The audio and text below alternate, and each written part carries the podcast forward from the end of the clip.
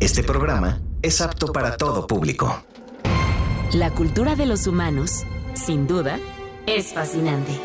Pero la más divertida es la cultura pop. Al menos eso piensan los simios de este programa. Acompaña a Mario, Toño y Wookie a navegar el cosmos de películas, series, cómics, coleccionables, videojuegos y cultura pop en el programa NERD de Reactor 105. El programa de los simios.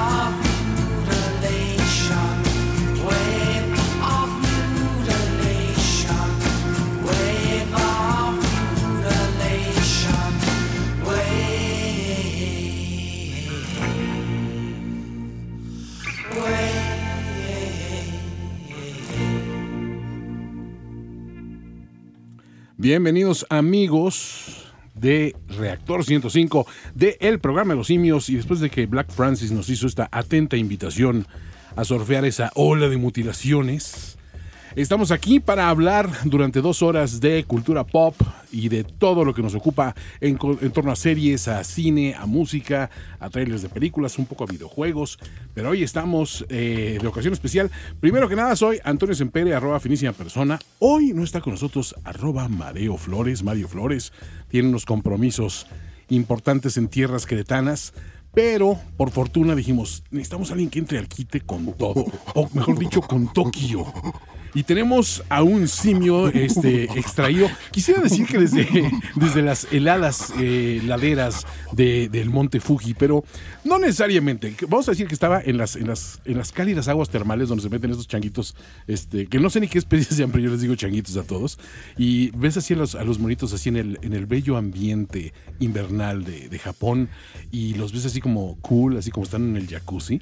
Eh, busquen estas fotos, pero les tengo que, preguntar. Si mi, si experto no sabe de, qué especie estoy hablando, seguro lo encontraremos tarde o temprano. Pero se encuentra Jorge Vargas, arroba coedesu, un estimado amigo que tengo el gusto de conocer vía redes desde hace mucho tiempo, eh, entrañable locutor, un tipo con una experiencia vasta en lo que tiene que ver con cultura pop japonesa y que les viene a iluminar la mente respecto a todo lo que tenga que ver con el sol naciente. ¿Cómo estás, George? よーし Ay, Hajimemashite. eh, creo que eh, hi, ese es el límite de mi, de mi conocimiento. Nada más tengo que decir, ¡ay! ay. Dozo, yoroshiku. Román des. Ahí está. Román, rom, ¿Cómo Roman estás, Antonio? Finísima persona des. Encantadísimo de compartir el micrófono contigo. Muchísimo, encantado de conocer a Román. Por Román de supuesto. Man, aquí el, el- Román es el, de que- Man. es, es- es el hombre que mueve los hilos de esta gran fábrica de títeres. Dicho sea de paso, hay que agradecer siempre a la gente detrás de los controles en cada programa de radio. Yo soy gente de radio desde hace mucho tiempo, entonces, Román, muchísimo gusto. Y de verdad, muchísimas gracias, Antonio Sempere, por invitarme. Y se nota que George es gente de radio, porque digo, de entrada su voz la van a reconocer seguramente. Aquí enfrentito. Aquí, aquí, aquí tras lomita, ¿no? Pero este, pero sobre todo, George, lo, lo hemos, este, hemos tenido la, la oportunidad de compartir una vez micrófonos en un podcast, curiosamente, que hablaba sobre. Eh, en aquel tiempo estábamos hablando de Ready Player One, ¿te acuerdas? Exactamente, con Alan, no sé si podamos decir el, el Claro, nombre. el podcast, Alan, claro, sí. Los Inmamables, que, que Sí, es sí, un sí. gran podcast. Sí, sí, sí, Deberían buscarlo, o sea, habla de cultura pop, cultura geek y demás. Que por cierto, Alan está aquí en la Ciudad de México. Ah, pues habrá que decirle que se dé una, una vuelta para echar el taco. Por cierto. Pero este, ahí nos invitaron a hablar precisamente de Ready Player One, que estaba la inminencia de su estreno. Eh, y curiosamente, George y yo, eh, ahí creo que conectamos inmediatamente porque los dos eh, en micrófonos, él en su lugar y yo en el mío, o sea, digo, en, en, eh, destinos distantes, los dos coincidimos en una cosa. Una película que es entrañable, una más bien, una novela que es entrañable por todo lo que representa. Para las pero- conciencias actuales. pero, ajá, pero no una gran novela, era lo que, lo que decíamos. Es, divertido, pero no es brillante. Mm. Sin embargo, ahí me percaté enseguida de que el genial Jorge sabía al, al derecho y al revés todo lo que necesitaba yo saber respecto a ese vacío que yo considero que hay en mi vida de cultura de pop japonesa y que muchos de ustedes nos han pedido, oigan, pues que hablen de anime y hablen de manga y hablen de esta película y de estos productos y todo lo demás acá. Y es una caja de Pandora tan amplia que dices, ¿por dónde empezar? Hay cosas de las que sí hablamos y nos emociona mucho. Por ejemplo, aquí tenemos como favoritos, pues cosas como Agretsuko, como One Punch, One Punch Man y varias, varias este, series ahí que se han estrenado recientemente. Yo eh, el otro día vi por primera vez Saint Seiya y vamos a hablar también rápidamente de la segunda temporada. Pero bueno, esa, esa exclamación que escucharon es de personas que realmente saben de qué va este rollo y de qué pie cojea. Eh, George, antes de entrar en materia directo, ¿te parece que empecemos con algo de música y de música de gente que conoces personalmente y a las que les has invitado frijolitos charros? Ay, mira, to- todos los japoneses que hemos tenido la fortuna de, de poder invitar aquí a, a- a México para que toquen, todos, eh, eh, sin ex- excepción, quieren comer, por ejemplo, frijoles charros, las enchiladas, los tacos. Al segundo día, o sea, las 24 horas que están aquí, están re- o sea, llorando, por, por favor, llévame a comer mi comida. Eso es interesante, o sea, no, no son tan, vamos a decir, sí les gusta la experiencia de vamos a probar, pero ya enseguida extrañan a... Sí, lo que pasa es que lo- los sabores, esto podría ser un- un- en sí mismo un, Un solo tema, ¿no? porque los, los sabores japoneses también son muy fuertes. Eh, Está muy condimentada la comida japonesa, o sea, también, pero yo creo que pues algo demasiado fuerte para ellos. Ellos son, vamos a escuchar The Hero con Jam Project, que por supuesto ustedes saben por supuesto, aquí el programa Simio, que se trata de el primer opening de One Punch Man, un anime que es, yo creo que uno de, la- de los shonen, ahorita explicamos más allá eh, al, respecto, más importantes de nuestra, pues yo creo que de la década. Sí, ha tenido una trascendencia enorme y gracias por una parte a que una plataforma como Netflix lo ha, eh, lo ha detonado a un nivel que no era, o sea, había, era para iniciados de alguna manera, pero ya ahorita muchas personas te identifican al personaje y de qué va y sobre todo pues este cuál es su, su, su leitmotiv. Pero si te parece vamos a escuchar esto de eh, The Hero aquí en el programa de los simios y regresamos un momento. Recuerden que estamos en arroba programa simio, nuestros teléfonos en cabina 5601-6397, 5601-6399, arroba reactor Factor105, arroba programa simio, y volvemos en un momento.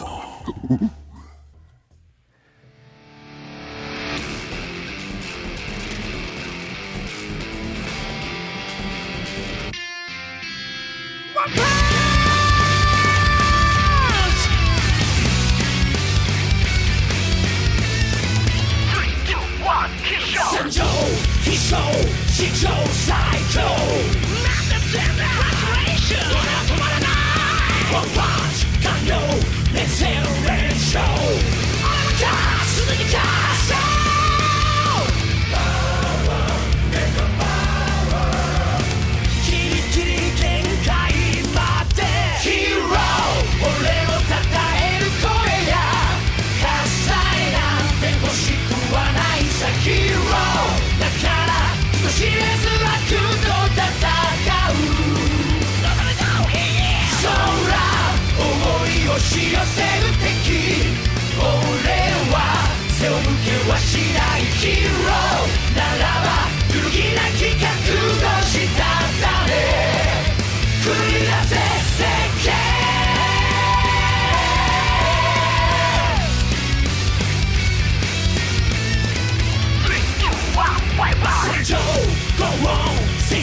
go, go! Just live, Chico, Mundo, Mundo!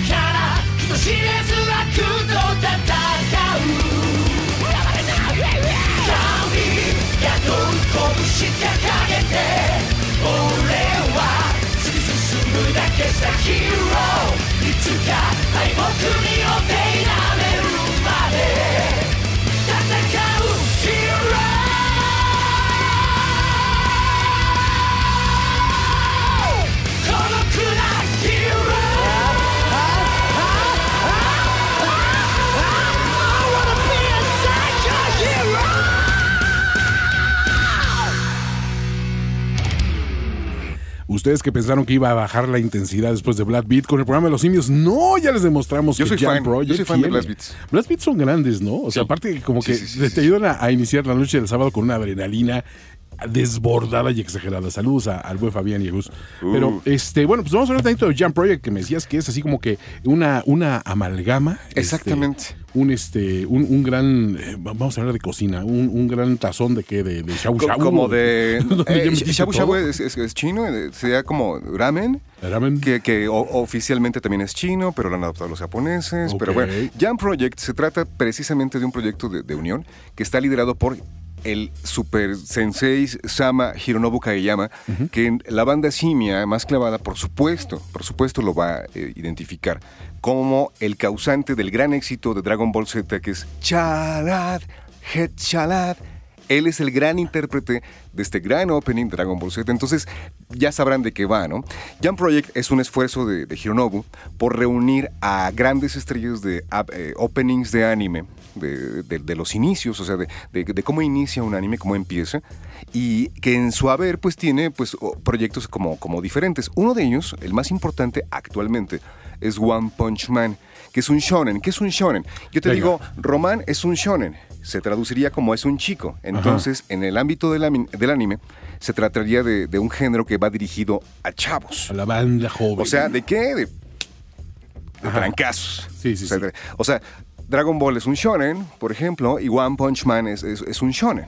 Y así hay diferentes, muchísimos géneros, que es algo maravilloso del anime. Pero del es- está enfocado a un mercado que es más joven. Por- más joven, que es el chavo, que es el que, que le gusta este, del trancazo, del héroe, el camino del héroe, de que ya todo el mundo sabrá de, de- de qué va, de- del sacrificio y demás. Y la particularidad, por si hay alguien en este universo simio que todavía no conoce One Punch Man, se trata de un superhéroe que vence a todos sus enemigos, precisamente, De de, golpe. un solo golpe. Y ahí es donde empieza, ahí es donde se tuerce la trama, ahí es donde se- pone genial, porque él sufre porque no puede darle pelea, o sea, no, no, más bien no le pueden dar pelea a él. O sea, llega una amenaza a Tokio, por ejemplo, y él llega y de un golpe ya, se acabó. Entonces él sufre. Está genial, genial. Próximamente va a haber un videojuego, por cierto, lo cual eh, significaría también para la, eh, la gente que ya también sabe y, y está metida en este rollo, de algo eh, muy raro. Porque si tienes un superhéroe que nada más de un golpe va a matar a tu enemigo. Entonces no tiene sentido el juego ¿Cuál de es el pelea. chiste de lo no demás, tiene- no? Ajá, no tiene sentido. Ah, pero aquí viene el, el- el giro de tuerca, en donde tú eres otro personaje de una academia, de un. Bueno, no academia de, de héroes, más bien de, de un conglomerado de héroes que. ¿Sería que como un dojo, una cosa de, de héroes? O, o- como una asociación una que, tiene registro de sus héroes. Ah, bueno, pues entonces tú eres clase A, tú eres clase B, tú eres clase C y todo eso. ¿no? Ok. Entonces, esta asociación se dedica pues a registrarlos, a, a llevar un control. Y en el juego, tú eres otro héroe.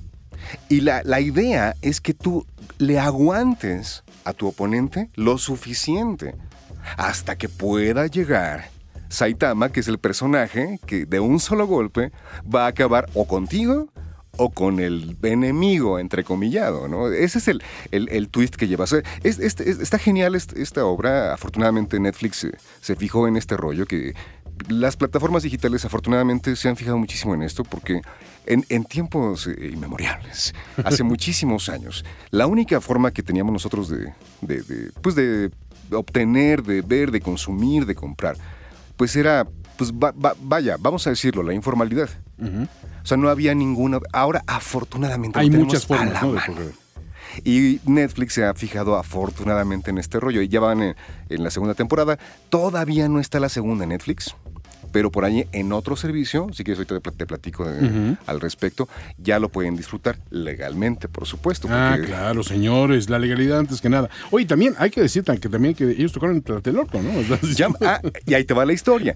Jam Project eh, tocó en una cosa que ustedes quizá también conozcan, que se llama la TNT, que es una convención de manga y de, de- de anime y de cómics. Que pues sí, que mucha gente ha atacado diciendo que pues básicamente es un tianguis y todo eso. Yo trabajé con ellos y básicamente, eh, no puedo mentir, Antonio. Pues es la verdad.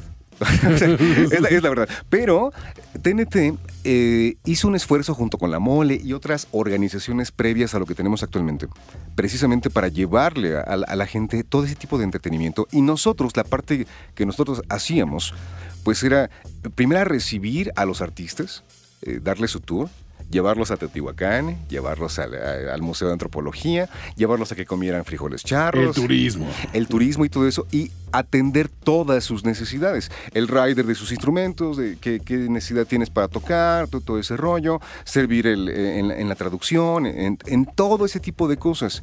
Y mucha gente no cree, no, no vio, no sabe, algunos sí recordarán que esta bandotototototota Jam Project tocó en el centro de convenciones Tlatelolco. Sí.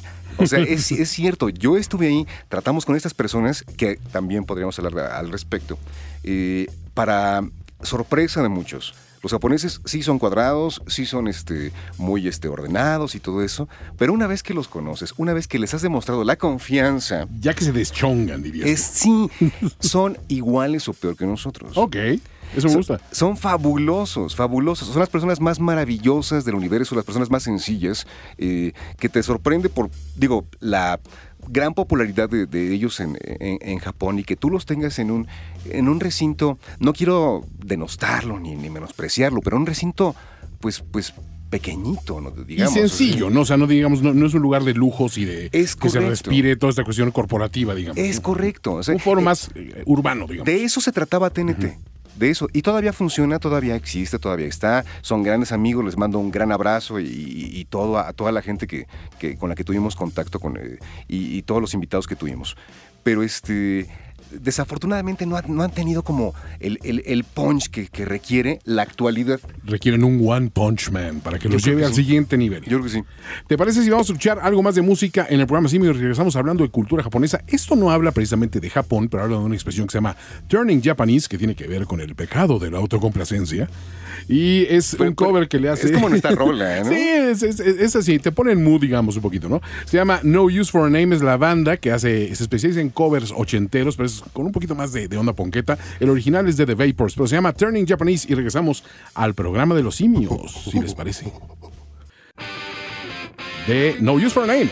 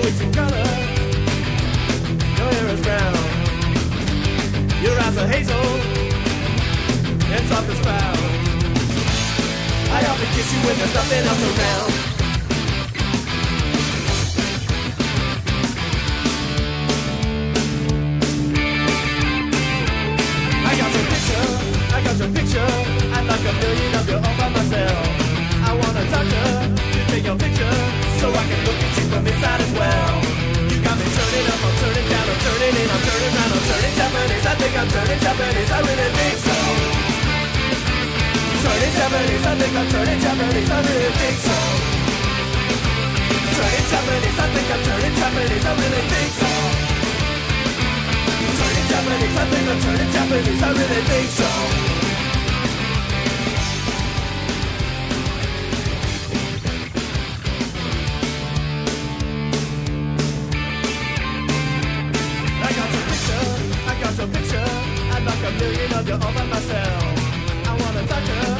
Take your picture so I can look at you from inside as well. You got me turning up, I'm turning down, I'm turning in, I'm turning down, I'm turning Japanese. I think I'm turning Japanese, I really think so. Turning Japanese, I think I'm turning Japanese, I really think so. Turning Japanese, I think I'm turning Japanese, I really think so. Turning Japanese, I think I'm turning Japanese, I really think so. No sex, no drugs, no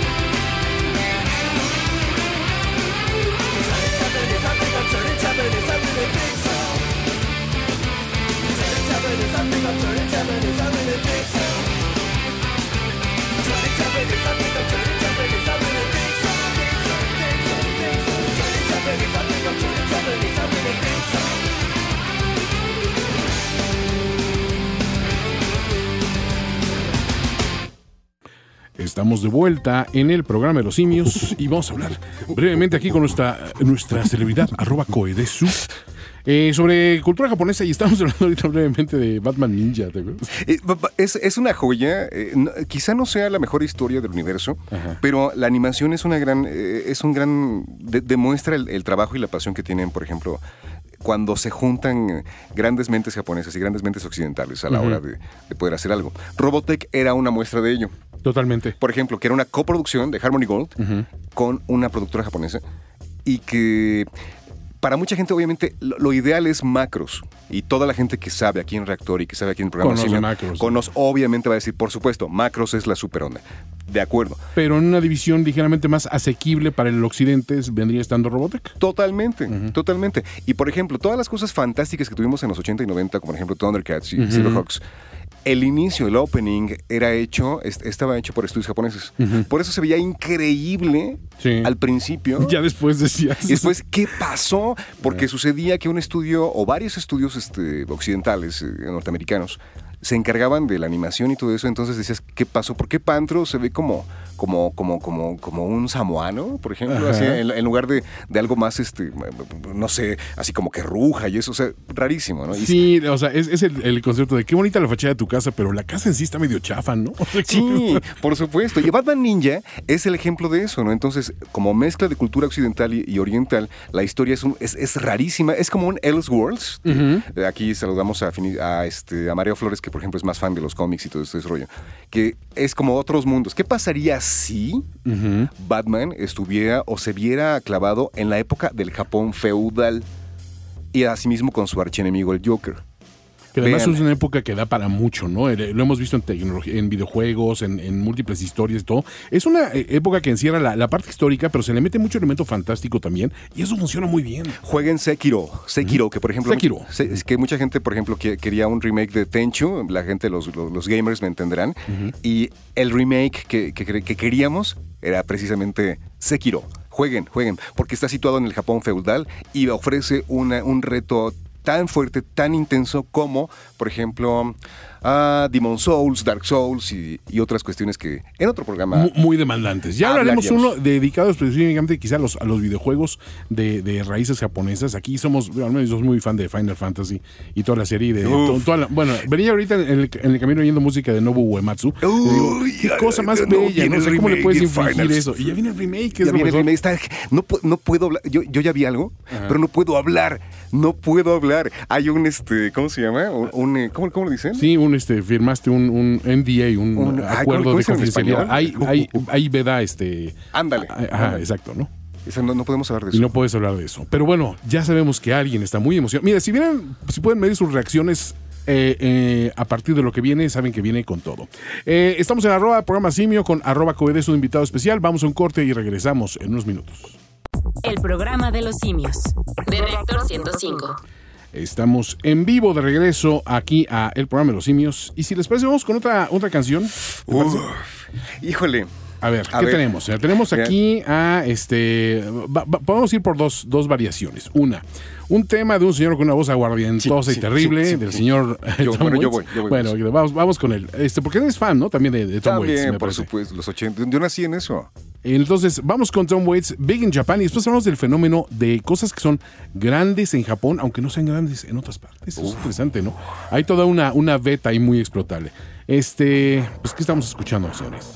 Tom Waits, del Mule Variations, Big in Japan.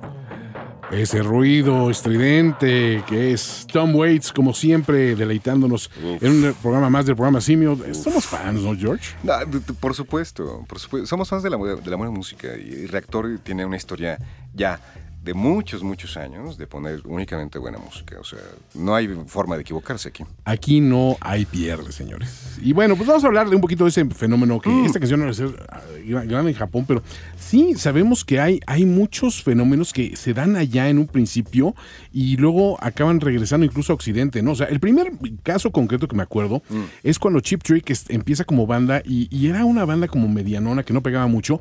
De repente saca un disco en concierto que se llama Live at Budokan, Uh. que era una, una cosa espectacular porque la entrega de la gente y aparte Sí. la acústica de- del lugar era, era fenomenal. Y ese producto que se había gestado como una cosa ahí extra y que andaba rolando a nivel pirata, se convierte en uno de los discos más, eh, más vendidos de la banda y en un detonador para ya popularizarla en Occidente. Entonces, una banda de Occidente que se tuvo que ir allá para ser famosa y regresó. Es un caso común, ¿no? Es que, mi- mira, hay, hay un, hay- hay un fenómeno curioso con respecto a la música y, y Japón. Los japoneses, a pesar de que son una sociedad, eh, si nosotros somos consumistas, los No, japoneses bueno, los quita de que "Hazte pa' allá", ¿no? Pero tienen, tienen varios problemas. Una es el, el espacio. O sea, ¿cómo voy a poner, eh, cómo voy a poder eh, poner en mi, mi- mi repisa llena de mangas, llena de anime, llena de videojuegos, llena de Todas mis aficiones. o sea, ¿cómo? Bueno, el japonés lo que hace muchas ocasiones es consumir, comprarlo, consumir, terminar el juego, terminar el libro, terminar el manga y devolverlo a la tienda, porque hay muchas tiendas de segunda mano. Exacto.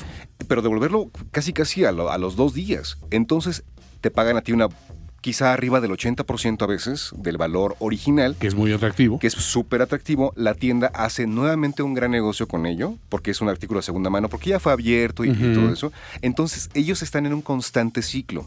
Esa es una. La otra, la cultura musical en Japón es sumamente importante. Para el japonés, el disco físico, el objeto, es algo mucho, muy importante. Obviamente hay plataformas digitales, está Spotify, está, hay muchísimas cosas, pero es más importante para el japonés tener el objeto. Es muy reverencial todavía esa, esa posesión. Súper, es- exactamente, es, es la palabra, reverencial, especialmente en cuestiones de música. Encuentras tú allá, por ejemplo, en tiendas que tú entenderás, por ejemplo, hay una tienda que se llama Mandarake, que por supuesto que tiene relación y referencia a Mandrake, la amenaza elegante, o sea, que es precisamente la amenaza eh, eh, en- para tus bolsillos. Y Mandarake Complex, por ejemplo, tienen muchas tiendas, hay, hay en Tokio, hay en muchísimas. Tienen un piso dedicado a música, tienen un piso dedicado a soundtracks, tienen un piso dedicado a soundtracks de, de videojuegos. El objeto, el, el CD como objeto, como, como preciado, como, como altar, como y demás de la música es impresionante. Y por ejemplo, cosas como lo acabas de mencionar, y un caso muy, muy sonado.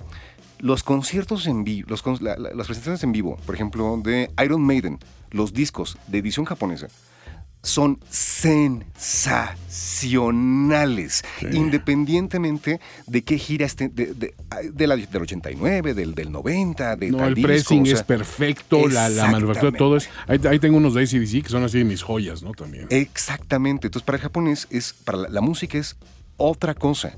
Otra cosa, es muy reverenciado, muy preciado. El objeto es sensacional. Es algo muy, muy complejo y difícil de entender para, para nosotros, sobre todo en esta era, ¿no? O Ahorita sea, me, me recordaste algo muy, muy bueno de los CDs. Eh, Vamos a remontarnos al año 13 caña, cuando empezaron los CDs aquí en México.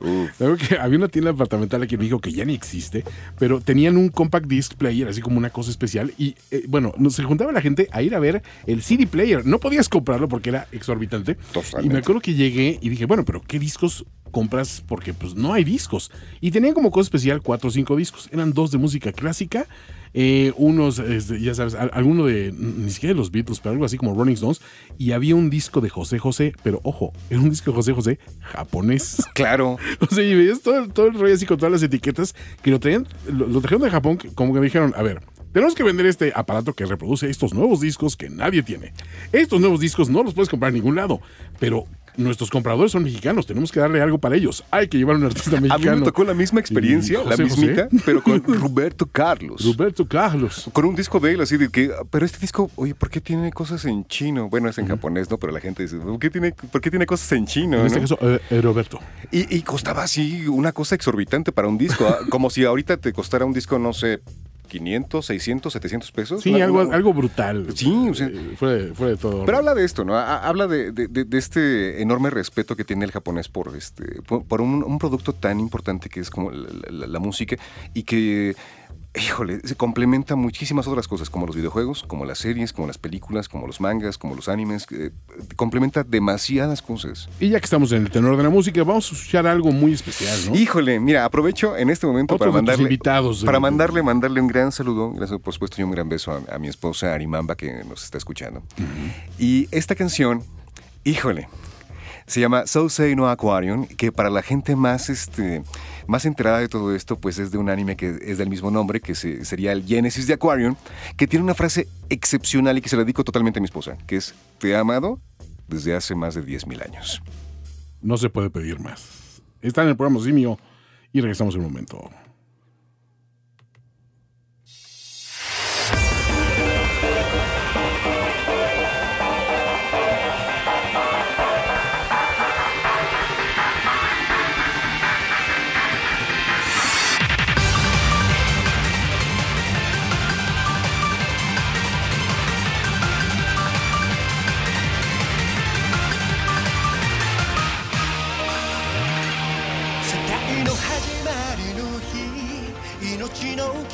下でクジラたちの声の遠い残響二人で聞いたなくしたものすべて愛したものすべてこの手に抱きしめて今はどこをさまよい行くの？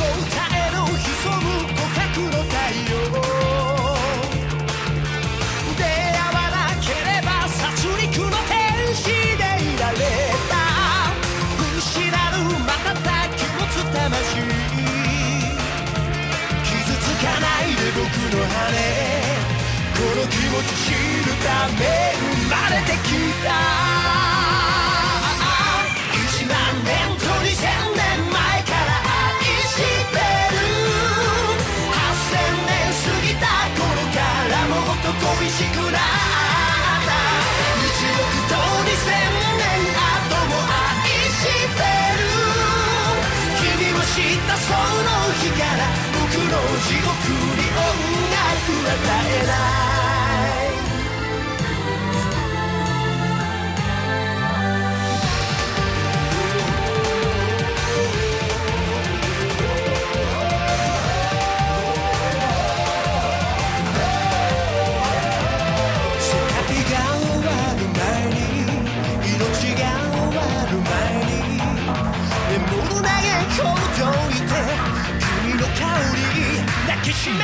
よ。身に澄ませたわだ罪の記憶翡翠に飲まれ立ち尽くす麗しき月蘇る永遠に枯れる光汚されないで君の夢祈り。宿しながら生まれてきた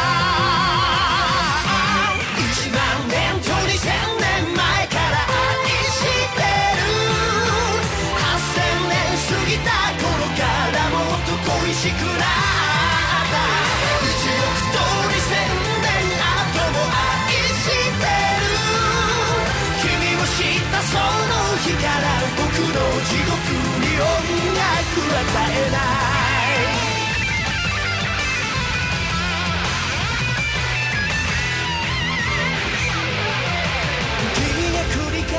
大人になって何度も何度も遠くへ行って見守る僕が眠れない僕がくしゃくしゃになったとしても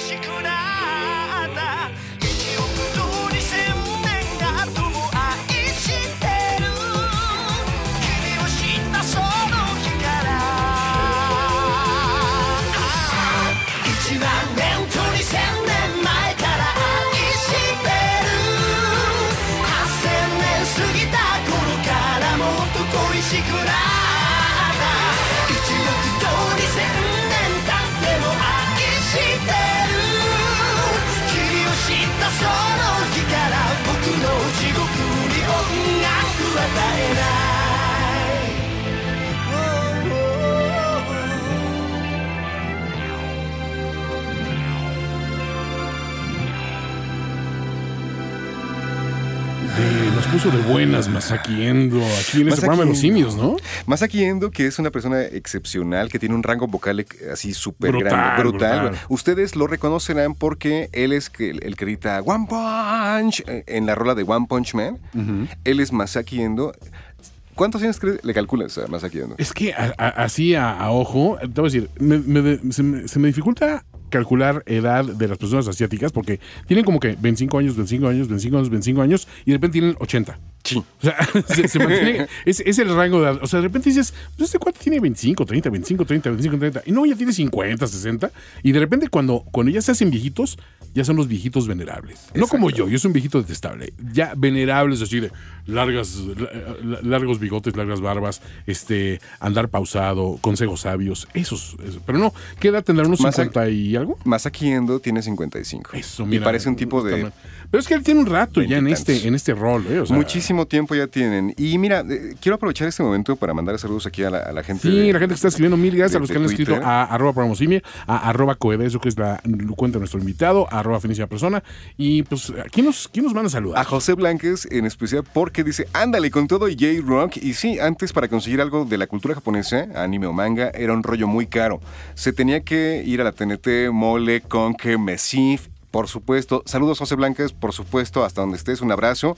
También a, a- a- Héctor B. Van a hacer podcast de esto, por supuesto. Aquí ya este, el simio mayor está haciendo todos los arreglos Les correspondientes. prometo que llegando a casa nos podemos editar y a subirlo para que tengan fresquecito para un domingo a gusto. Y Oscar, que su nombre de usuario está fabuloso, que se llama Uzumaki-gun, Uzumaki en referencia, por supuesto, a Naruto, eh, espero yo, que dice, pongan el ending del drama Densha Otoko. Eh, dorama, ¿qué es un dorama?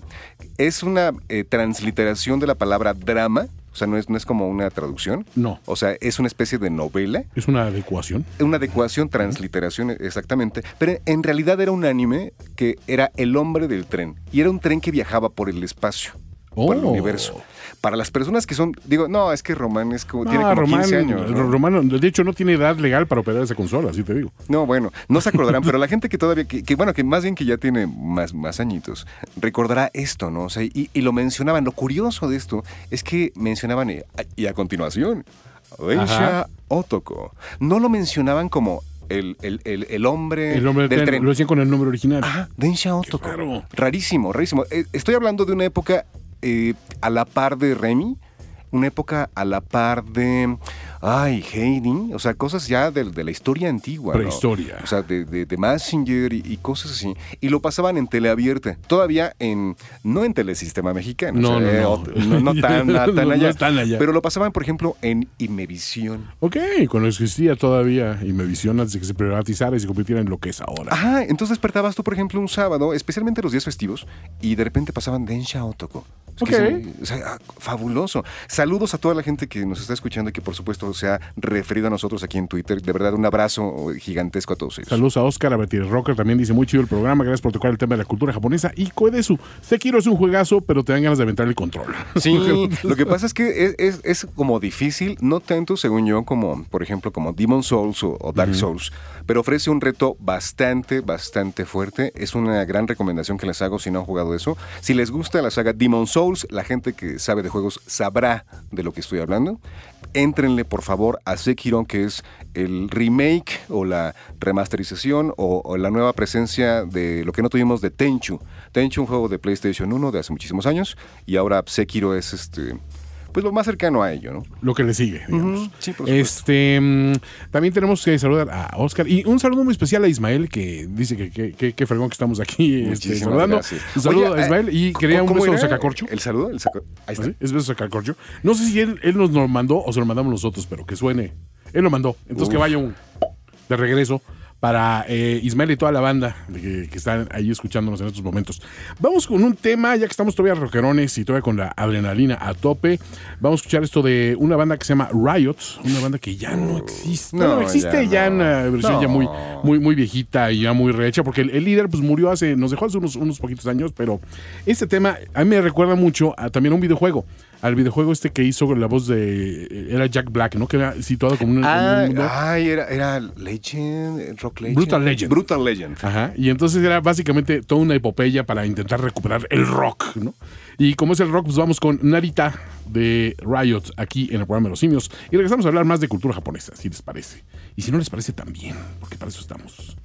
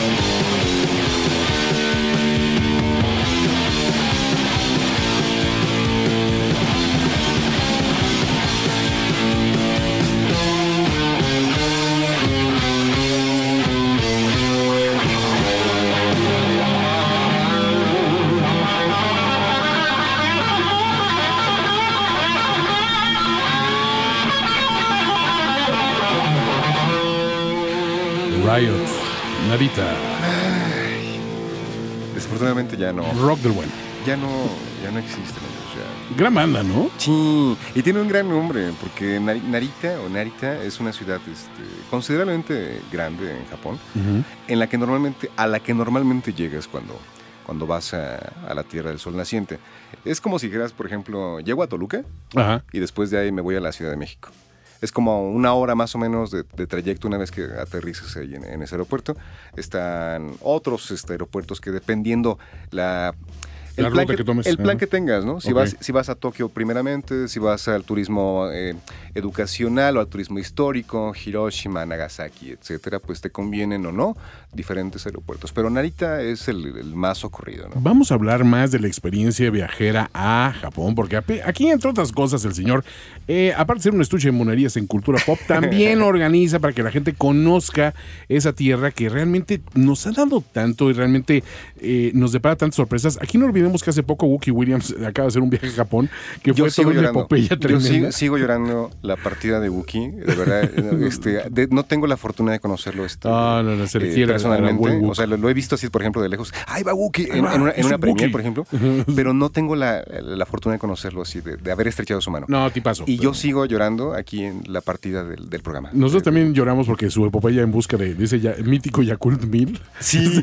Estaba buscando un Yakult muy específico y decías, se fue a todas las máquinas expendedoras y todo, pero la pasó muy bien. Realmente eh, es una cuestión interesante. Yo sigo muchos videos de gente que se dedica al área de cocina por, por el podcast de comida que hacemos. Uh. Y este y hablamos mucho también de la cultura de, de las tiendas este, de conveniencia y de cómo Mm. puedes comer delicioso en tiendas de conveniencia que aquí dirías, bueno, aquí son para emergencia. Allá puede ser comidas prácticamente gourmet a través de muchas de estas cadenas, ¿no? Híjole, mira, es que Japón eh, es uno de esos lugares que puede ser tan caro o tan barato como si. Como Ese es un gran punto, porque existe esa, esa, esa ese convencionalismo de es que es prohibitivo, no puedes no. ni, ni respirar allá sin que te cueste.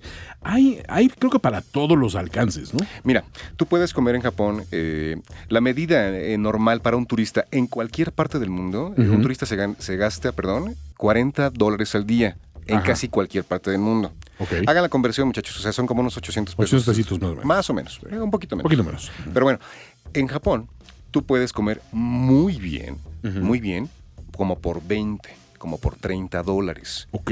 Y las tiendas de conveniencia, aquí como, como dijeran este, en provincia, el opórporo, este, afortunadamente ya tienen una calidad excepcional. Brutal. Brutal. O sea, tú llegas, por ejemplo, una de las más eh, populares eh, allá sería el Family Mart. O sea, el mercado familiar. Familiar. Tal cual. Pero es como cualquier tienda de conveniencia. O sea, encuentras de todo, ¿no? Refrescos, papitas y demás. Y comida ya como, como preparada. La diferencia es que está hecha prácticamente eh, a- al momento. Puedes encontrar todo tipo de cosas. Onigiri, las bolas de arroz, sashimi, pescado crudo, ramen, que es el caldo con fideos y, y todo eso.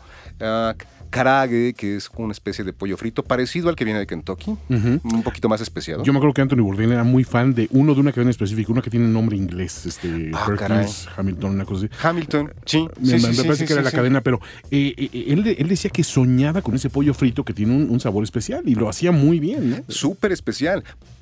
Porque, perdón, igualmente que, que la, que la cadena esta de que viene a Kentucky, tiene una mezcla de, de diversas especies. Y no le dicen a nadie. y de hierbas, y- o sea, no, no le dicen a nadie.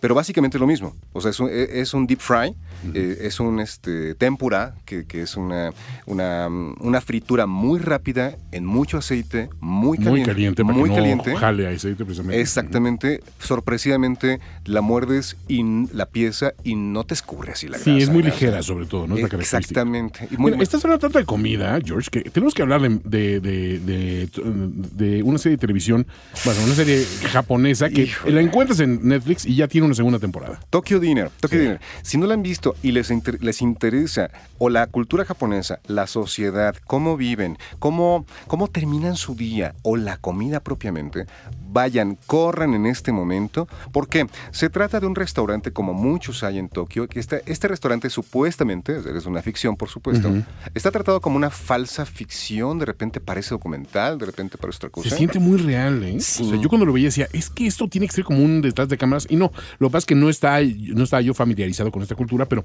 el tipo es un tipo muy, valga la expresión, muy zen, ¿no? El, el, el, el- el máster, ¿no? Sí, de hecho le dicen sensei, sensei, que, que para términos así, para, para fines prácticos, significa sí maestro, pero en realidad se, se debe traducir o se podría traducir como el alumno que está por delante. Y Seito, que se podría decir como estudiante, que es el alumno que está detrás.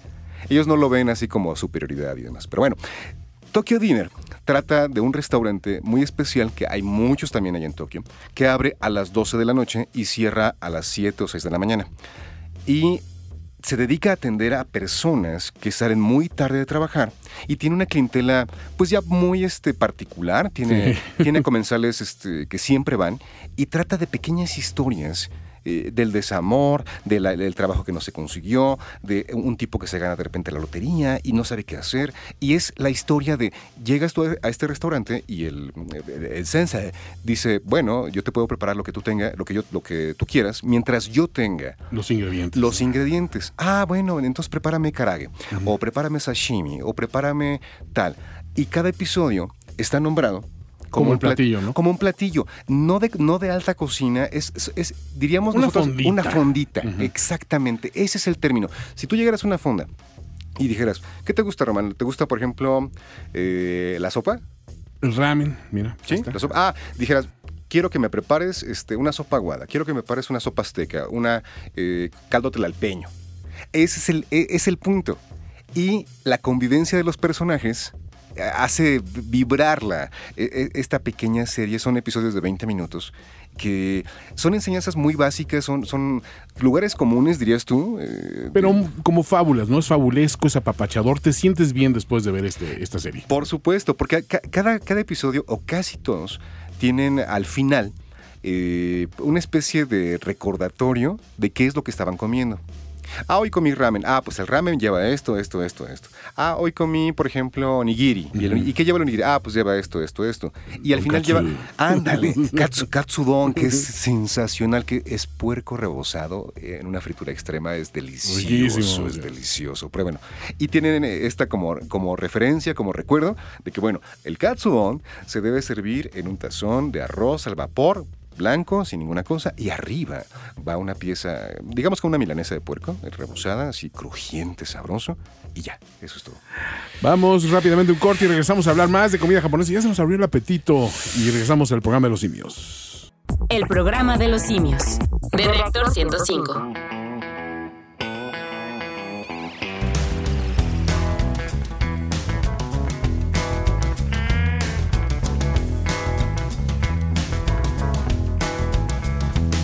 You know my daddy dug gates for his whole life and he never knew nothing more. Yeah, and his daddy done the dig like his old man who was dug before the war. And no, she couldn't have known till I was born. My poor mama, God rest her soul. Like them, I come out digging. Well, I was laying out And she was talking real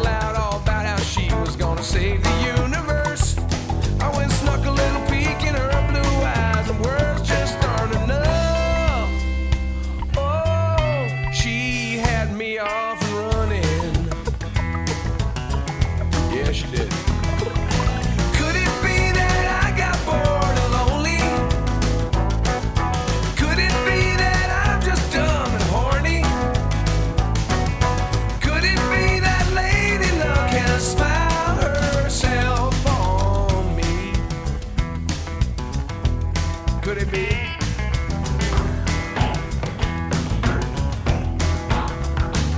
She wore rattlesnake boots, assassin moves. She had me laughing in my tears. The most beautiful thing, so young and sweet,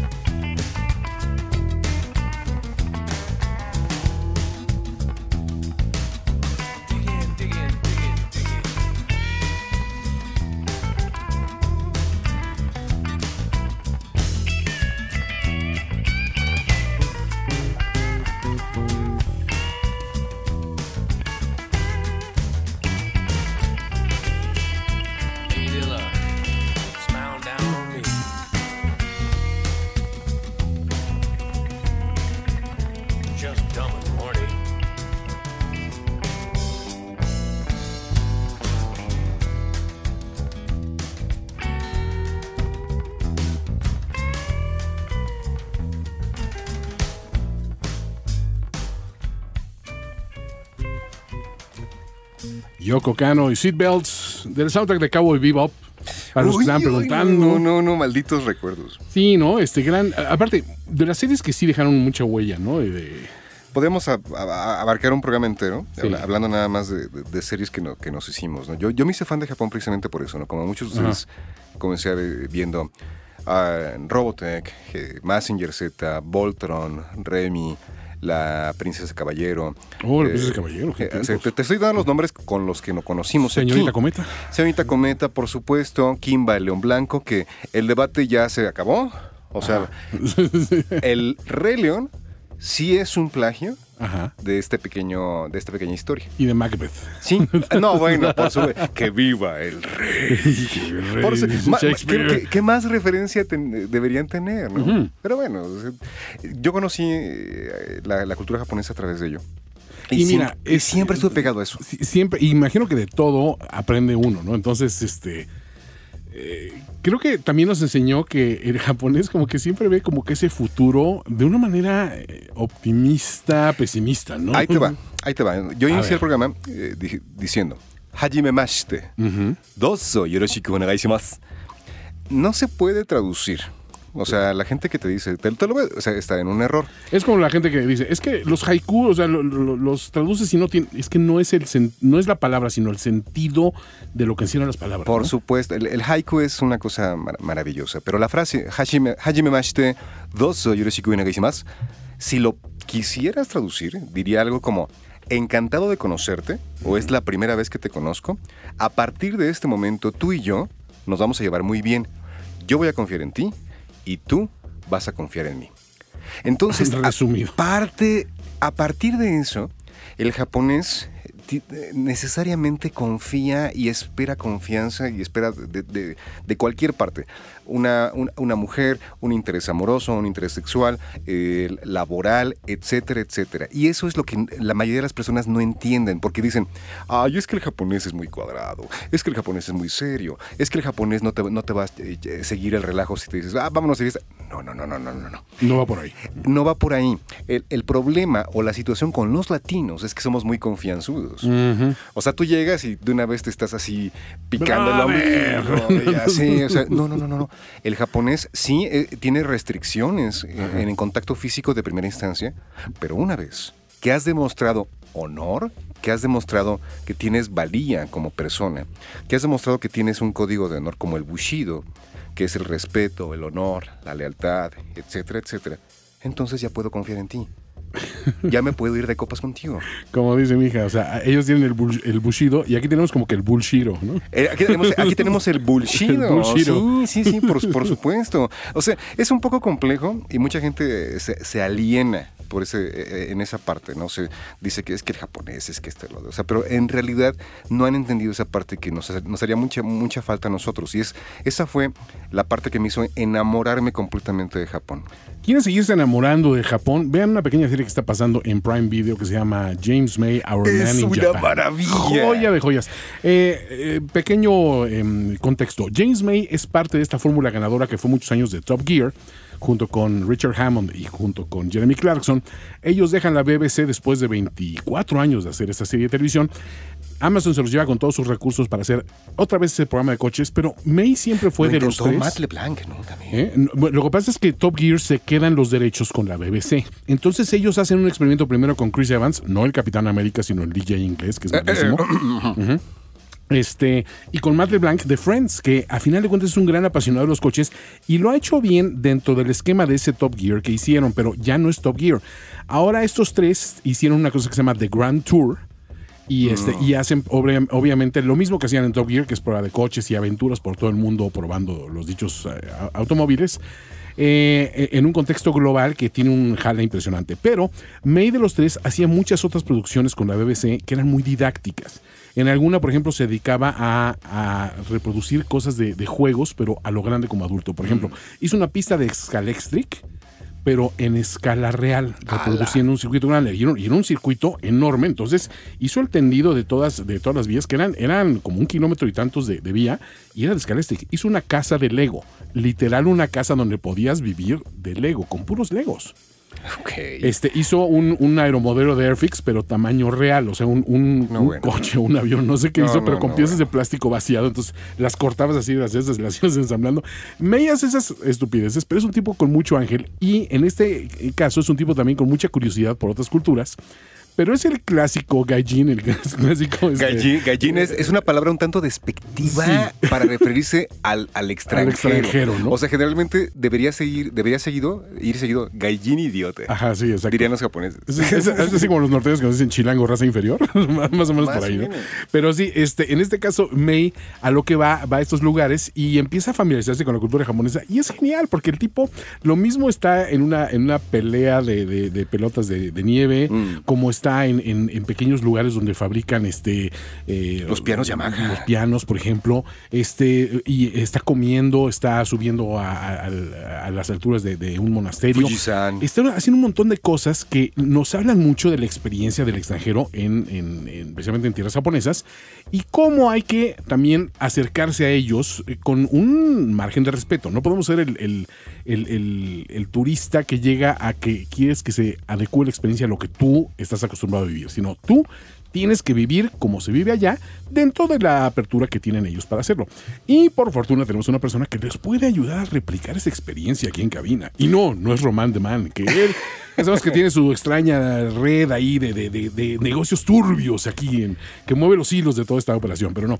Eh, platícanos un poquito, Jorge, de los viajes a Japón, porque la gente está muy interesada, están preguntando mucho en las redes. Fíjate que, bueno, a- a- yo creo que a partir de ese momento me voy a referir a ti, Román, como Otoko Roman. O sea, Otoko Roman. O sea, Román, el hombre. Otoko, Otoko. Bueno, nosotros hacemos, eh, eh, tenemos un esfuerzo, tenemos un, pequeño eh, ne- negocio aparte de todas las cosas que hacemos, que se llama Via Japón, en donde tratamos de hacer de tu experiencia al ir a la Tierra del Sol Naciente algo excepcional. No somos una agencia de viajes, no somos un, este, un corporativo, no somos, o sea, no, no, nada. Somos unos amigos que te van a ayudar a ir y descubrir el Japón que tú quieres. Porque precisamente la serie esta de, de James May habla de eso, de... No, no es que llegues y, y vayas directamente al karaoke, no es que llegues y vayas a, a- a toparte con la dificultad de, de cómo pedir en un restaurante, qué tipo de dinero, de- o sea, cómo debo llevar mi dinero, o sea, no, no, no, no, no. Nosotros lo que hacemos es ayudarte a tener la experiencia que tú quieres. Si la onda es ir a hacer este turismo histórico, vámonos a Hiroshima y vamos a Nagasaki, vamos al monumento, vamos al, a, A los museos, a los museos. Vamos a conocer a Hosenji. ¿Quién, quién es Hosenji? Hosenji es un árbol, árbol de ah, sábila, es un árbol de aloe vera, en, realidad, que es el único ser vivo, un árbol que, que sigue vivo, que sobrevivió a la zona cero en este Wow. de- después de la bomba. Entonces es, es algo excepcional. El simbolismo que tiene aparte es brutal. ¿no? Es brutal. Y ahí sabrán ustedes que si, por ejemplo, un día se quieren untar de sábila, pues es una, una buena idea, ¿no? Para Sí. lo que sea, ¿no? Sea para otros fines o sea para curar este quemadura del sol, por ejemplo, ¿no? Digamos que es un árbol de la noche triste, pero este sí sobrevivió. Ándale, ándale. O si quieres, por ejemplo, tu turismo tal cual, así, explotarlo así al 100, sí, vámonos a Akihabara, que es el lugar de otaku, como siempre, de- de- por excelencia, el anime, el manga, los videojuegos, que si quieres ir, por ejemplo, a la cosa muy tradicionalista, vámonos a Kioto que es la antigua capital, donde está el templo de las mil puertas, por ejemplo, que ustedes lo recordarán o lo ubicarán que son estas, eh, estos arcos rojos que aparecen en muchísimos animes, que son representaciones, eh, de- se llama Tori, la, puerta, que es una puerta entre lo banal y lo espiritual. Una vez cruzando esa puerta, llegas a otro mundo. ¿Y qué es ese mundo? Es el Shinto. Y es el Shinto, es una de las, entre comillas, muy entre comillas, religiones de Japón, que básicamente es budismo y shintoísmo. Shintoísmo se trata de venerar a todas las deidades, a todos los kamis. Por ejemplo, eh, ustedes dirán Dragon Ball, claro, Kamisama, Señor Dios, pues, eh, eso quiere, quiere decir los dioses o las deidades de la naturaleza. Es Dios del sol, del agua, de la lluvia, del trueno y demás. Entonces podemos ir también ahí. O podemos ir también a el pabellón dorado, a Kinkakuji, donde se supone, no lo sabemos porque no nos dejan entrar, es un templo que está bañado en oro, tiene una, una capa este, de oro real. Ahí nomás. Sí, y adentro, se supone, es lo que dicen, están las reliquias del Buda. Remarco del Buda, no de Buda, No. porque el Buda es una palabra que, que se refiere al iluminado. Entonces, Siddhartha Gautama fue el Buda más representativo de hace bastantes cientos de años, que es muy venerado y representado a través de ciertas culturas, china, japonesa, hindi, etcétera, etcétera. Entonces, este lugar es sagrado, porque se supone que están los restos, las reliquias de Siddhartha Gautama. Podemos ir ahí. Podemos irnos también, por ejemplo, más al norte. Digamos ahora en octubre, noviembre, que ya empieza a hacer frío. Podemos ir a Akita, en donde puedes disfrutar, te puedes encuerar totalmente y disfrutar de un baño de aguas termales naturales, que es un onsen. Es, es- es el- la palabra que denosta el- el- las aguas termales, sea, un lugar sagrado para bañarte. Y a centímetros tienes la nieve. Tú estás en cueros, totalmente. Pero el vapor es tal, el calor es tal de este onsen, de, de esta grandio, de, de esta tinota natural, Que ni siquiera sientes. que no sientes el frío. Ahí te encueras totalmente. Solamente hay un pequeño problema. Si tú estás tatuado, por ejemplo, así como yo, en el- Sí, exacto. deberás, dependiendo del lugar, usar o no unas que le llaman tattoo covers, Ajá. que es una especie de venda, para que no molestes a las otras personas. No, no es onda del dueño, no es onda del- administrador. Es nada más consideración a los demás. Consideración a los demás porque, sí, al igual que en México, al igual que en Hay un Latinoamérica, estigma hay un estigma relacionado a Yakuza. La- Yakuza la mafia, ma- señores de La mafia japonesa. Es igual. Tú estás tatuado, por ejemplo, y a lo mejor al- alguien te dice, ay, eres un malandrín, eres, eres, eres un mara salvatrucha, eres... Y no tiene nada que ver. Pero por respeto hacia otras personas, pues deberías hacer eso.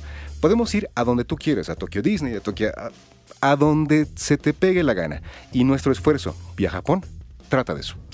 Para más informes de Vía Japón, este, ¿cómo te contactan? Arroba Koedesu. Con K. con K, K-O-E-D-E-S-U.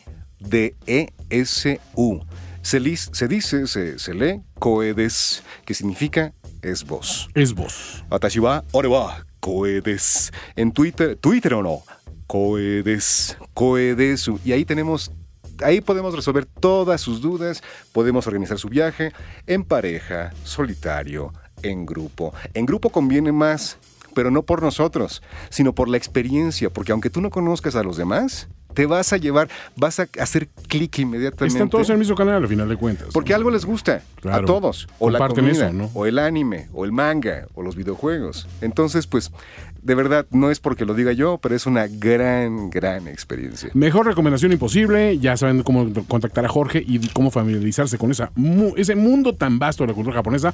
Vamos a escuchar algo de Last Dinosaur. Eh, la canción se llama Last Dinosaur de The Pillows. The Pillows. Y regresamos a programa de los simios ya para, pues, casi para la recta final, ¿no? Se ha ido rápido, pero bueno. A ver qué les parece. Ahí va, ahí va, ahí va, ahí va. No, todavía no. Bueno, ahorita, ahorita lo resolvemos. seguramente. Vamos con, vamos con otra mientras, este, Román, si te parece. Algo de la otra lista, de la lista que no es tan japonesa, pero bueno, vamos a escuchar a. Ah, pues mira, hablando de turismo histórico, está Hiroshima Mon Amour de Uh. Alcatraz, con Graham Bonnet eh, en la voz y con esas guitarras que, bueno, hacían temblar la tierra.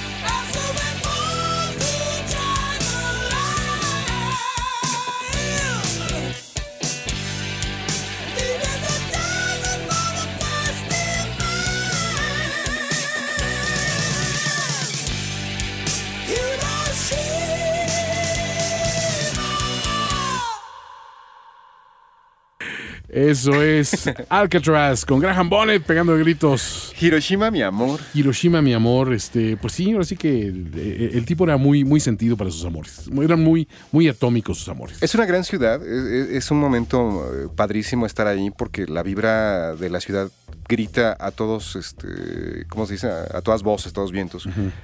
Nosotros sobrevivimos a, a la hecatombe. Oye, pero vaya que sobrevivieron, no solo sobrevivieron, sino que Y le dimos la 10 vuelta vueltas. totalmente porque es una ciudad moderna. No parece que hace pues tan solo 70 años o 70 y tantos años había ha pasado el, el, el- el- el- la hecatombe, la, la destrucción masiva y, y- y demás, ¿no? Y, es gran, gran ciudad. Qué momento. Pues bueno, ya saben, ya tienen los datos de Jorge para cualquier cosa esto. Este, ¿qué te parece? Vamos con una rolita romana y ya tenemos que cambiar rápidamente para hablar un poquito de las cuestiones que tocan a las, eh, los estrenos de la semana. Si quieren, digo, obviamente va a tener invitación abierta el buen Jorge para hablar de más temas a futuro con los nuevos estrenos. Muchísimas este, Mira, déjame ver si puedo encontrar un, un tema musical Sí, a ver. que a ver si lo, lo tiene Spotify, porque eh, los que interpretan la nueva versión de, y si quieres hablamos tantito de Saint Seiya, de, la cuestión que tenemos ahí. Este, se acaba de estrenar la segunda temporada hace poquito, ¿no? Sí, sí, sí. sí, Y sí, el sí. tema musical me gusta mucho porque es interpretado por este, esta banda que se llama The, The Struts, ¿no? Ah. que es muy buena, ¿no? Pero eh, platícanos un poquito, ¿cuáles son tus impresiones? ¿Qué, qué, qué piensas de esta, este, de, de esta nueva, esta segunda temporada? Porque la primera le quedó de ver a mucha gente. A mucha gente no le gusta el doblaje. No, es el no, no, es que el doblaje es, híjole, eh, es desastroso por Lo decirlo menos. mal, ¿no? Desastroso por decirlo menos. Desastroso. Pero bueno, este, vamos con esta canción que se llama Pegasus Sella. Pegasus Fantasy, Ah, eh, Pegasus yo, yo Fantasy. creo que es lo más este, safe. Ok, bueno, pues con eso vamos y vamos a un corte y regresamos al programa de los simios.「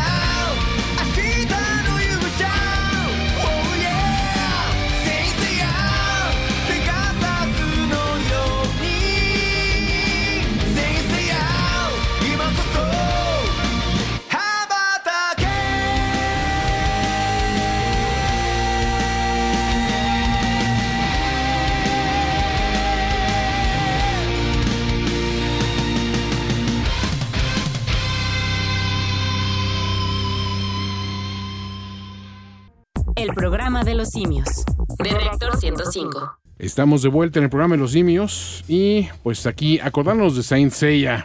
Ay, Y ahí, este, Híjole. evidentemente es un mal inicio entrarle por esta nueva versión a- al anime, ¿no? totalmente. A ver. Totalmente. ¿Por qué? Mira, híjole. En primera, la, la- la calidad de la animación. O sea, pudieron haber hecho algo mucho más interesante. Eh. Sabemos que la, la animación en 3D es algo muy importante para las generaciones actuales, para las conciencias y para los gustos y todo eso. Pero, híjole, no, no creo que sea lo más, este, más padre. Sí entiendo que sea amigable, sí entiendo que sea muy fácil de, con- de- de consumir eh, ese rollo, porque sí, la serie es súper fácil, o sea, no tienes ningún problema. No hay tanto drama, por, su- por supuesto. Ok. No hay tanta sangre como, como, en, Como el, en- en el anime original. original. Lo cual es, eh, pues, lo que sí se extraña, porque pues parte de todo esto pues, era el drama, ¿no? Porque la historia es muy simple, o sea, son unos chavos que deciden ser este caballeros representando a una constelación y de repente se tienen que enfrentar, por lo menos en la primera parte, a un gran patriarca, o sea, a, a un tipo muy malo Ajá. que quiere ap- apoderarse del universo y quiere matar a, la reencarnación de Atena, que es una chava de 15 años, que se ve como de veinte y tantos. Ok. Pero este, ese básicamente es el planteamiento básico, ¿no? Y, y Saint Seiya el- el- es el santo Seiya, Seiya pues, es el personaje principal, pues es quien se encarga básicamente de liderar a todos estos caballeros, al, dragón, al cisne, Andrómeda, etcétera, etcétera. Pero la serie esta de, Netflix, pues parece ser que sí resultó en algo, sí res- resultó exitosa, porque pues, pues está la segunda temporada, a pesar de todo, de todo ese rollo. Pero pues tú la acabas, o sea, tú sí le entraste grueso a este rollo. Mira, le entré la verdad para conocerla porque yo no conocía nada absolutamente de ese universo y veía que la gente se apasionaba mucho. Dije, si, si ese producto que es inferior logra interesarme a- en, un, en un grado mínimo, ya al menos sé que le puedo entrar a la parte más hardcore y más de profesional, ¿no? Es correcto. Y la verdad es que la historia de sí, la ejecución se me hizo mala, me gustó el estilo de animación, eso me, se, se me hace bonito, se me hace vistoso, pero este, evidentemente yo lo que buscaba es, bueno, hay una mitología detrás de la que yo me pueda conectar y pueda decir, esto se me hace interesante, y por fortuna debo decir que sí lo hay. O sea, creo que sí me, me O sea, con todas sus deficiencias, logró su cometido. Y creo que es lo que ha logrado Netflix de alguna manera y todas estas plataformas cuando toman estos productos y al, al exhibirlos y ponerlos delante y decirle, es que esto te puede gustar. Es decir, rompe un poquito con tus preconcepciones sobre lo que son otras culturas y vamos a ver si esto conecta contigo. A final de cuentas, pues ya tienen ellos eh, facilitados todos los, los- las traducciones Es y las voces, que también las voces ahí es, es otro detalle es un medio, medio polémico, pero bueno, ahí están las cosas, ¿no? Fíjate que Saint Seiya y para mucha gente es no- muy nostálgico, eh, es algo muy interesante, muy padre, que la gente lo recuerda con muchísimo cariño. Pero en realidad, pues no, no- es tan buena historia. El- el- Ah. La onda, la onda, o sea, no, no es tan buen anime. Lo que lo hacía grande era uno, el drama, Sí. el sacrificio del héroe, porque básicamente todos en, en el- los arcos que van desarrollando en las historias eh, diferentes, de repente es ella, de repente es el dragón, de repente es la Andrómeda, de repente es el Fénix y, y demás. Todos tienen este mismo camino que llevan todas las historias básicas del camino del héroe, Ok. que en algún punto llega al sacrificio.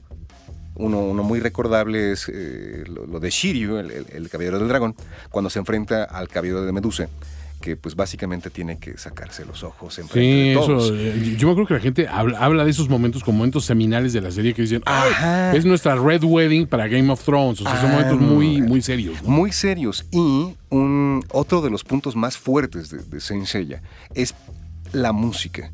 La música de Seiji Yokohama, que nos dejó de este plano ex- existencial en 2017. Saint Seiya no sería lo que es Sin la sin la música de, de Yokohama. O sea, Ok. es el, el- el drama llevado al extremo.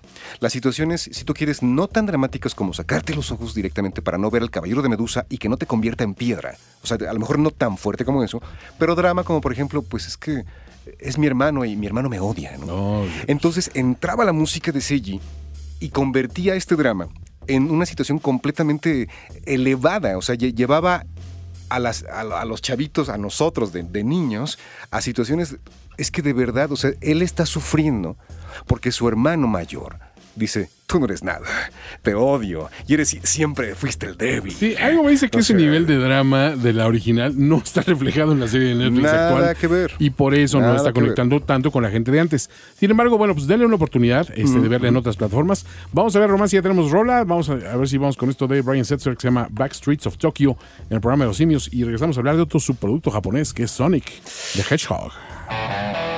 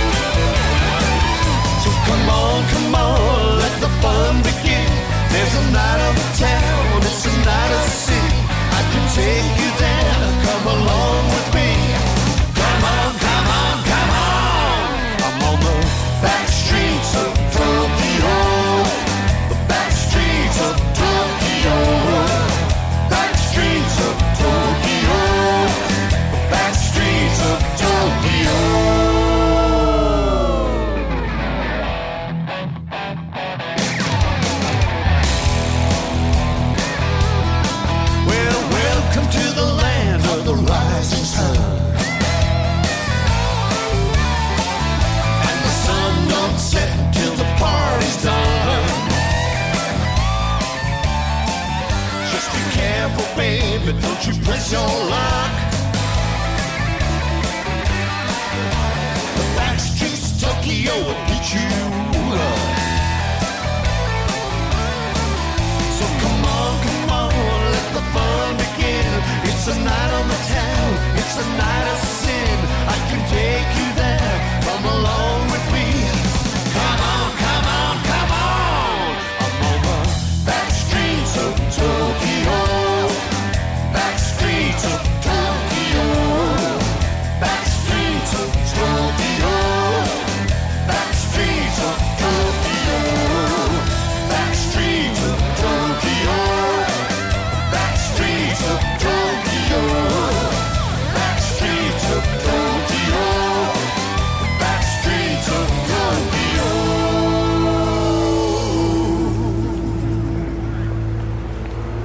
Brian Setzer y sus guitarras por las calles oscuras, las callejuelas de Tokio.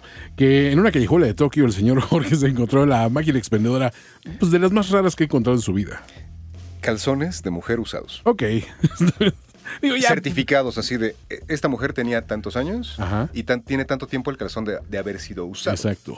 Y al ladito, una máquina que te hace palomitas al momento. Así de, ah, quiero un paquete chico. Y en ese momento baja la- el brazo mecánico, hace las palomitas y ya. Y en las dos Convive- puedes hablar de conviviendo- buques, conviviendo de así, sensación en, boca, en retrogusto. Así. Qué horror. Así. Sí, sí, sí, sí. En fin, esa es la cultura japonesa. Pero vamos a hablar de otro pro- producto japonés curioso que se estrena, este, mira, es un producto que tiene que ver con, con alta velocidad Sí. y sin embargo se estrena como, como una avioneta a la que le plomearon el tanque de, del tanque de gasolina. Entonces viene... Que se iba a estrellar. Se, se levanta y dice, sí, sí, sí va a volar. No, no, ahí va para abajo otra vez.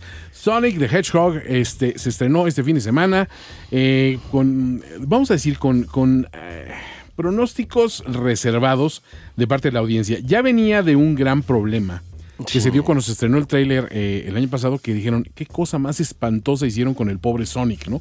Y es que sí, la verdad, se, se veía raro el, el bicho, la animación era terrible. Mira, no- nosotros en, en Level Up, que es en la otra chama que tenemos por ahí, eh, un portal de videojuegos, que pues, visítenlo, levelup.com. Ahí está. Opinamos que la historia de Sonic, la historia de Sega misma, como compañía, como desarrollador de videojuegos, es, se parece de repente mucho a la película. Porque de repente toda la saga de Sonic es de repente genial. Sí. De repente tiene productos impresionantes y de repente tiene releases, de repente tiene juegos y spin-offs que son malísimos. Como licencia de videojuegos es, es muy, muy variable. Tiene cosas prodigiosas y cosas terribles. No como Mario, que es el- el- la competencia. Y realmente Sonic salió de, de un think tank que dijeron, necesitamos ahora para competir con el plomero italiano este. Entonces, ¿qué vamos a tener? Y me acuerdo que en la lista estaba, había un, un tipo que se parecía al expresidente norteamericano Theodore Roosevelt. Ah. no sé por qué. Sí, sí. Este, había un perro, había este también o- o- otro- otra, creo que un robot, había varios animales, pero dijeron, este, este, este, ¿cómo se llama? Erizo. Erizo está simpático. Y vamos a hacerlo súper veloz. Todos, oye, pero el erizo no es así como que súper veloz. Tú cállate, cállate. El producto es raro, ya, de por Es, sí. es raro de entrada. Aparte lo vamos a hacer azul, pero hicieron como que muchos focus groups y muchos estudios a ver cómo conectaba. Y funcionó. La verdad es que en el momento que se lanzó Sonic the Hedgehog, te vendía mucho la idea de la velocidad y lo vertiginoso y lo in your face, la actitud que tenía el personaje, contra Mario, que era un plomero buena onda, que pues, seguro hacía carne asada los domingos y nada más su aspiración era ir tras una, una chava que pues, a lo mejor ni lo pelaba, ¿no? Eh, Sonic iba tras eh, anillos dorados. El éxito de Sonic fue tal que alguien con mucho, con muy poco que hacer, se, de- se dedicó a, a- a- ¿cómo se dice? A medir la velocidad de- de- del erizo. O sea, midió 25 kilómetros por hora, eh, eh, que es la velocidad que, Real. ah, real, de entre comillas, de la que correría el erizo en el videojuego. O sea, ese tipo de cosas sí ra- rarísimas. Mucho ocio. Eh, Fue debido precisamente a este éxito del coolness del que, que le faltaba a Mario. O sea, el éxito de Sega y de, y de Sonic, especialmente aquí en México y en muchas partes del mundo, precisamente fue por eso, porque le daba como la media vuelta a un plomero, que nadie sabía que era plomero en ese momento, pero después ya le hicieron un lore, como una Y que también un tiene su película terrible Ajá, por ahí. ¿verdad? Sí, también quién sabe qué va a pasar con eso. Pero el hecho es que la película de Sonic eh, surgió también como esto, ¿no? Como de repente, ah, vamos a hacer una película. Muestran el tráiler. Y sale este diseño horroroso de. de Aparte le pusieron como dientes reales a la criatura, entonces se veía raro, ¿no? Así Estaba que- en el Valle Inquietante, ¿no? En el, Sí, en el exacto, en el Uncanny punto Valley. de, no sé si eres un simpático dibujo ani- ani- animado o eres un espantoso engendro que vino de, de Ultratumba, pero no conectó y, y fue tal la reacción negativa que por ahí también estamos discutiendo, Jorge y yo, si no era un- una cosa calculada para generar awareness del producto. Yo pienso que sí. Y, y dice el director, ¿saben qué? Pues vamos a retrasar el estreno de esta película. Se retrasó cuatro meses para hacer una animación por completo nueva de este producto. La verdad, los resultados, yo ya vi la película, les puedo decir, la película está para pasar el rato como película familiar, común y corriente. Tiene esperanzas de convertirse en franquicia, porque eh, por ahí, spoiler, al, al- este, al Ah, final te, sí, te sí, sí, presentan un personaje también famoso de los videojuegos que dicen, puede ir más allá aspecto positivo que pueda yo resaltar, Jim Carrey. Jim Carrey lo hace espectacular, ¿no? O sea, tiene esa energía maniática que él ha proyectado muchas veces y funciona para, para este personaje, ¿no? Este, eh, para, Robotnik, el Robotnik, ¿no? Robotnik. Este, pero eh, fuera de eso, la película es, eh, digamos que pasa de panzazo, ¿no? Si están muy necesitados de película familiar el fin de semana, les puede ir peor que con Sonic the Hedgehog. Nosotros habíamos escuchado que, por ejemplo, eh, la estaban catalogando como la siguiente Shrek. Eh, no. También pensábamos que era demasiado, ¿no? Y, mira, ya no sé si hoy en día sea hasta un elogio o, un insulto decir que es la siguiente Shrek, pero este. Pero vamos a dejarlos con esa idea de que si quieren satisfacer su curiosidad y son muy fans, pero extremadamente muy, muy, muy fans del videojuego, chequen Sonic the Hedgehog. Si no, pues confórmense con escuchar algo de gran velocidad, como esto que dejamos de. Como esto que le, le estamos dejando en este momento de Judas Priest, que se llama Free Will Burning, aquí en el programa de los indios.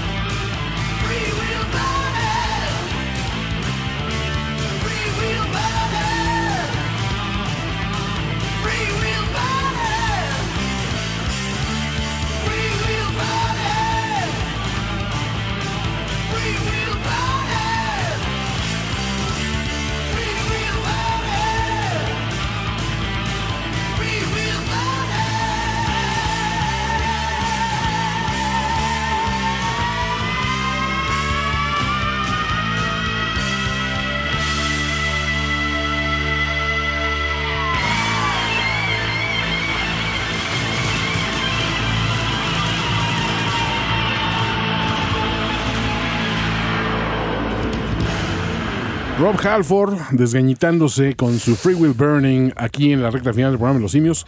Hoy hablamos muchísimo de cultura japonesa gracias a nuestro invitado a Koedesu, Jorge Vargas. Muchísimas gracias. Fíjate que aquí en Twitter nos pregunta arroba costradura que si la, la, la, ¿sabe cuándo sale, ¿saben cuándo sale la segunda temporada o la siguiente temporada de One Punch Man? Ya está la segunda en un servicio que se llama Crunchyroll. Cáiganle, de verdad, e- e- es gratis y también tiene una opción pagada. Ok. Sí, o sea, y nada más le quita los, los anuncios, ¿no? Exactamente, o sea, si, si ustedes no quieren pagar, se chutan los anuncios como programa de televisión normal, o sea, cada 10 minutos, cada 15 minutos tienes un anuncio y ya. Pero si quieres un poquito de más calidad en cuanto a, no sé, 720, 1080 y cosas así, y sin anuncios, pagas una lana y tienes un catálogo Brutal. ¿no? brutal, brutal. Y además tiene una cosa que se llama simulcast, que la mayoría de los estrenos más eh, eh, solicitados en, en Japón de anime, los tienes aquí un par de horas después. Cielos. Sí, está horrible ese mundo. O sea, No, te metes bueno. y ya, adiós, Ahí, adiós. tiempo libre. Sí.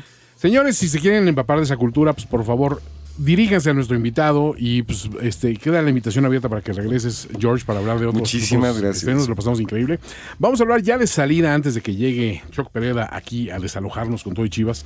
Este, vamos a hablar brevemente del último estreno de Grande de la Semana, que fue esta película de Guy Ritchie llamada The, Gen- The Gentleman. Me emociona, me emociona, no la he visto, me Es- emociona. Mira, cuéntame. realmente hay que decir una cosa. Guy Ritchie es como el coronel Sanders. Hace una cosa muy bien y la hace consistentemente bien. Y es cine de gángsters ingleses.